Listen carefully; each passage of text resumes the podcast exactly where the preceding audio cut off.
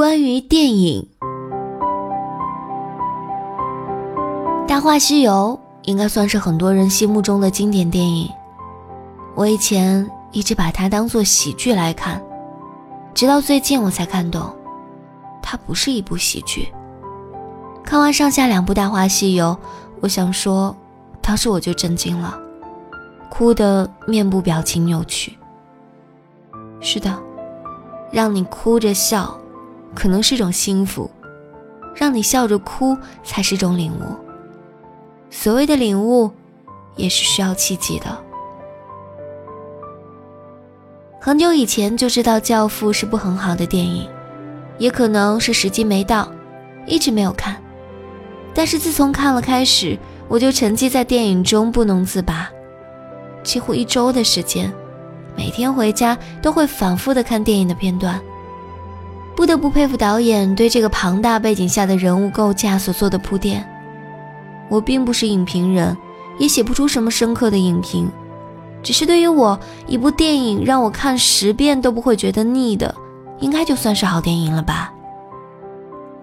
好多次看到深夜，想剁手的逼着自己去睡觉，连续好几天，我脑海中都不断浮现出电影中的片段。人物的眼神，甚至对人生的意义和价值，有了一些新的认识。内心对老电影凝重厚实气氛，也充满了尊敬。受教父中人物的影响，再次翻了《闻香识女人》来看。尽管我一个月前刚刚看过，但是再看一遍，对电影又多了几分不同的理解。谈个。多么迷人，可真正迷人的是青春。我一直有收集票据的习惯，整理了一下收集的票据，也让我对自己感到惊讶。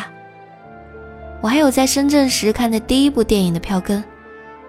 如果好的电影可以重新在电影院上映，我想我不会错过留下美好回忆的机会。收集票据的意义和拍照一样，在于年华老去时，用来回忆取暖。常和我看电影的人知道，我容易入戏。如果生活是一出戏，我想除了深深入戏将它演好之外，还要懂得出戏，才算得上是个专业的生活者。像无法自拔这种事儿，留在戏里就好。